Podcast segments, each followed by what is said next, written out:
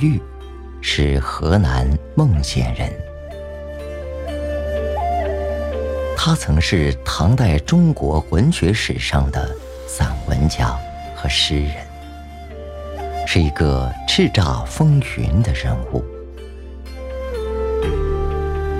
他所倡导的古文运动，对解放和扩大汉语的表达能力，起过扭转风气的作用。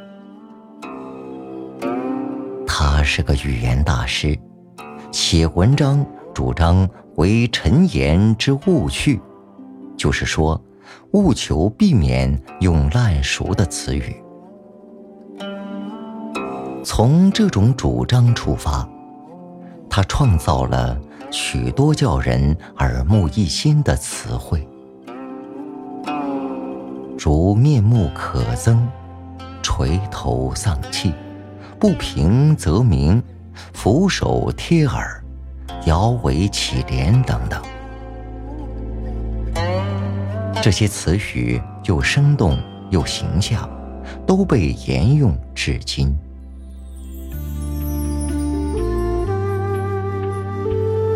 李杜文章在，光焰万丈长。不知群儿语。哪用故棒伤？皮肤撼大树，可笑不自量。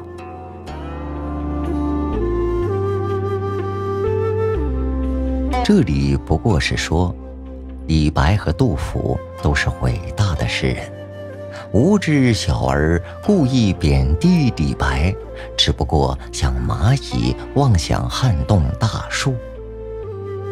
可是被韩愈这么一写，就有一种震撼力。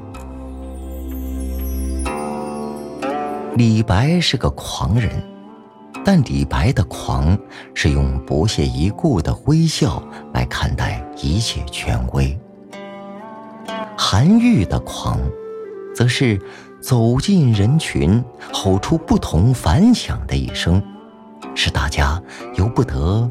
都回头看看他。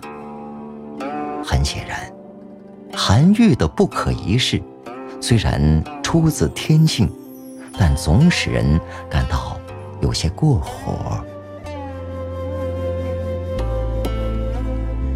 韩愈既是文学史上最杰出的散文作家，自然不可能不把散文的写作手法运用到诗中来。就是说，不追求诗句的紧缩，而欣赏诗句的散文美，把散文化倾向引入诗中，也就是所谓的以文为诗。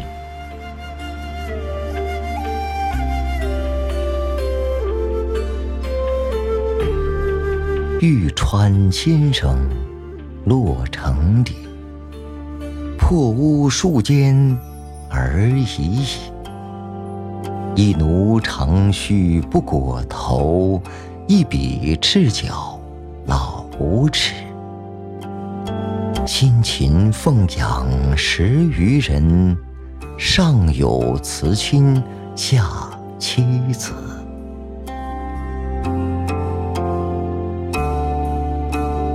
且不说。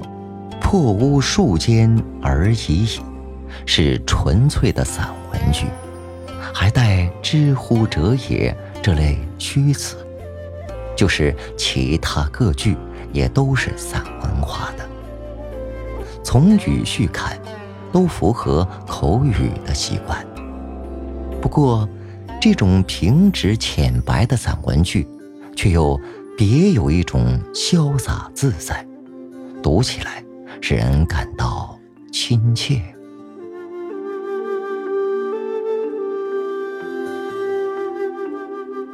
喜欢在诗里融入哲理，《山石》这首诗可以说是他的代表作。山石或却行径微，黄昏到寺。蝙蝠飞，升堂坐阶心语俗，芭蕉叶大栀子肥。僧言古壁佛画好，以火来照所见稀。铺床拂席置羹饭，粗粝一足饱我饥。夜深静卧百重绝，清月出岭光入飞。天明独去无道路，出入高下穷烟飞。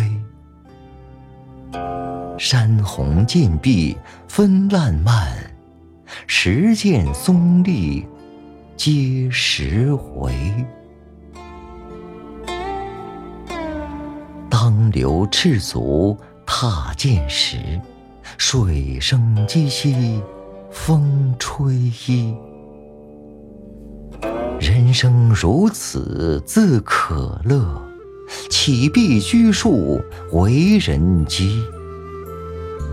几载吾党二三子，安得至老不更归？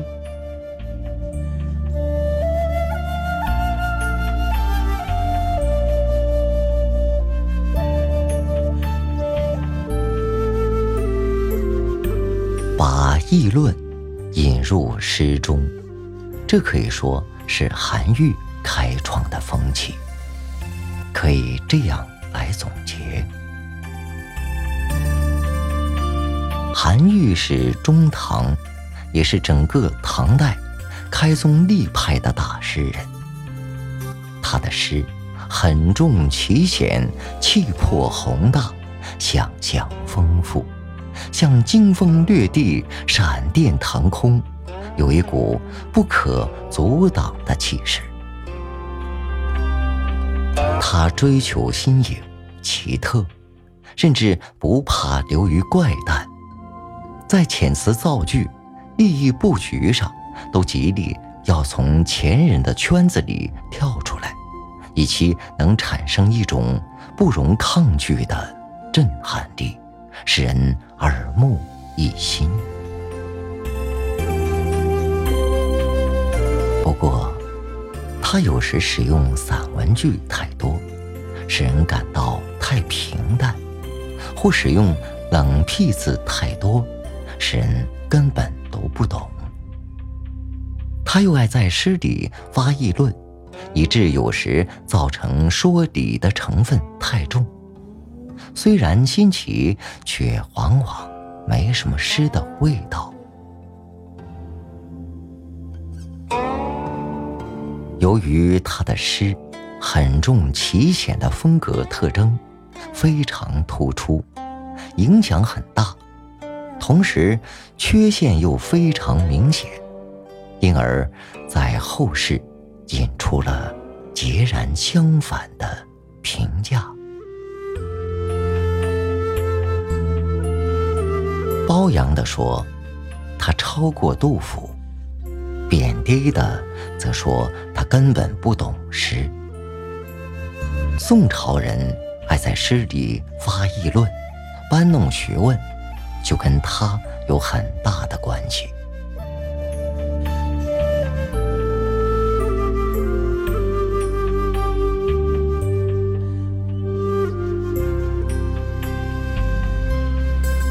这里是陕西扶风县法门寺。法门寺之所以著名，是因为这里有镇寺之宝佛骨。为了这些佛骨，韩愈差点儿丢了性命。当时信佛的唐宪宗把佛骨迎入宫中。于是，在京城长安引起轰动。针对这一事件，韩愈写了《论佛骨表》，指出信佛对国家没有好处。文中提到，自东汉以来，信佛的皇帝都短命，惹得怕死的唐宪宗勃然大怒，非要处死他不可。由于大臣们苦苦求情，他才算捡回一条命，被贬到广东潮州。韩愈启程去潮州时，路过陕西蓝田县的蓝田关，写了这首给他的侄孙韩湘的七律：一封朝奏九重天，西贬朝阳路八千。欲为圣明除弊事，肯将衰朽惜残年。云横秦岭家何在？雪拥蓝关马不前。知如远来原有意，好收五谷丈。江边，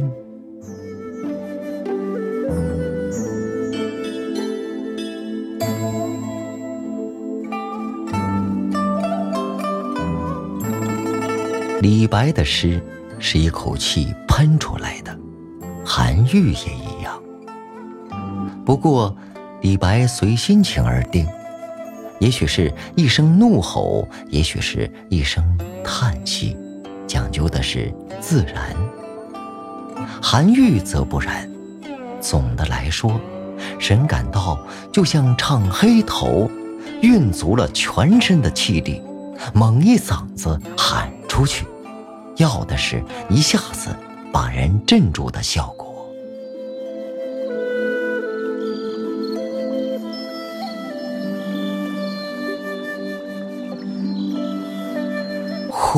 呼。呼与，会之，生之为乐也。愿脱去而无因，安得长河大义如云生我身？乘风振奋出六合，绝浮尘。此生哀乐。两相弃，是非得失负闲人。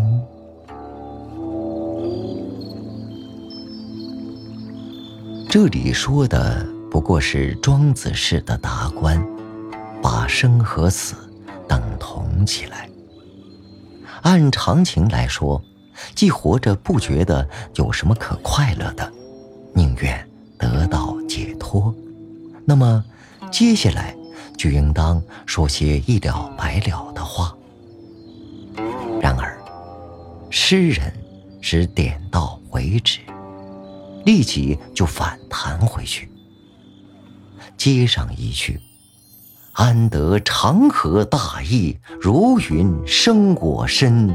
乘风振奋出六合，绝浮沉。”希望。能长出像庄子说的那种大如云团的翅膀，从天地间飞出去。这种诗本来不管怎么来淡化死亡的悲哀，调子也不可能高扬起来。诗人却硬是唱得如此悲壮，可见。他绝不肯踩着别人的脚印去寻找宝藏，宁可流于怪诞而受指责，也不肯守住平庸而受吹捧。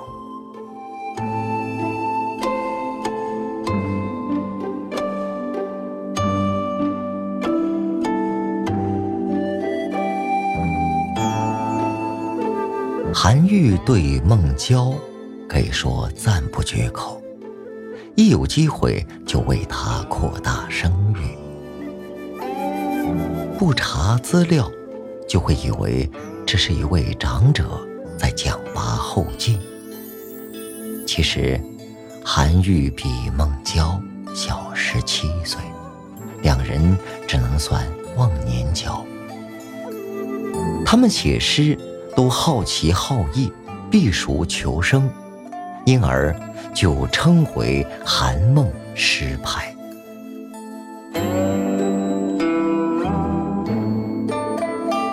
欲别牵郎衣，郎今到何处？不恨归来迟，莫向临邛去。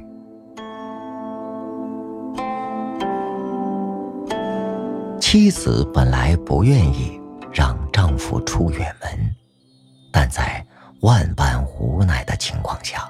不得不退一步，只求丈夫不要像司马相如走到临邛就爱上卓文君那样把自己抛弃了。这比作妻子的反复叮咛丈夫不要一走就忘了家，更叫人心酸。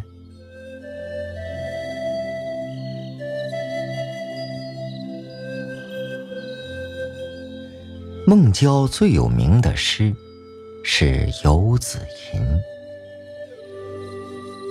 据人统计，这是流传最广的诗中的一首。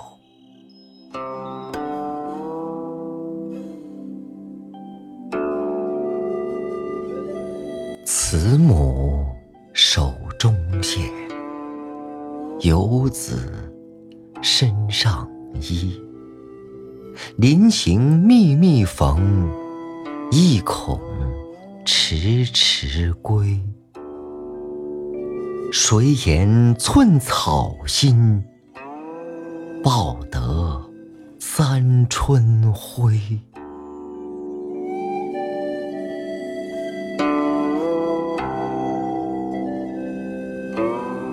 按常情，游子衣服破了，就会想家。回来就可能早一些，做母亲的却内心矛盾，既盼儿子早早归来，又怕衣服缝的不结实破了没人补，特意临行密密缝，宁可自己倚门盼望，也不愿叫儿子为难。诗最感人的地方就在这里。讲究孝道，讲究了几千年的国人，谁知道还要为这首诗流多少眼泪？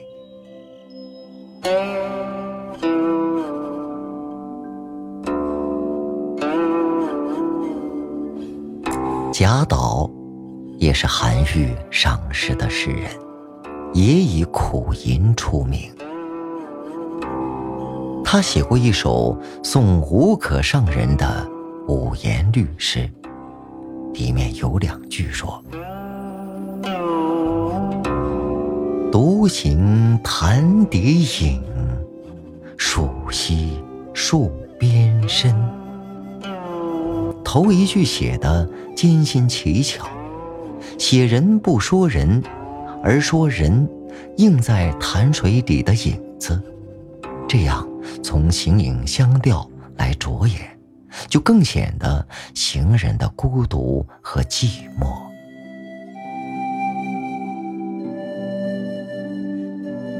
闲居少林病，草惊入荒原。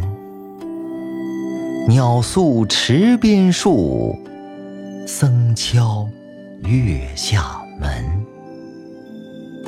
过桥分野色，疑是动云根。暂去还来此，幽期不复言。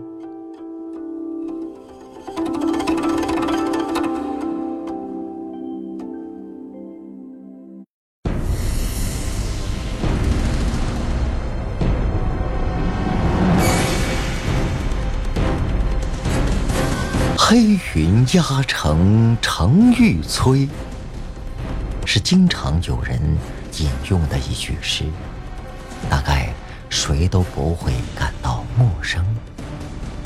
也许连引用的人也未必知道，这是被誉为鬼才的短命诗人李贺的作品。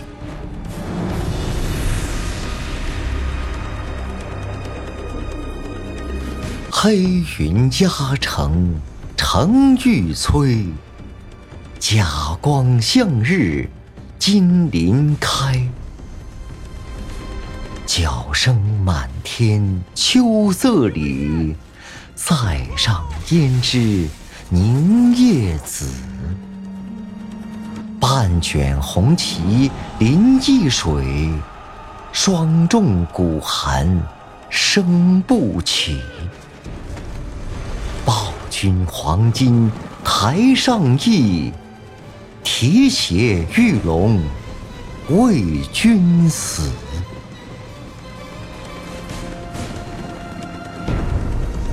诗中写一位将军，在黑云压城城欲摧的紧急关头，带领士兵出击。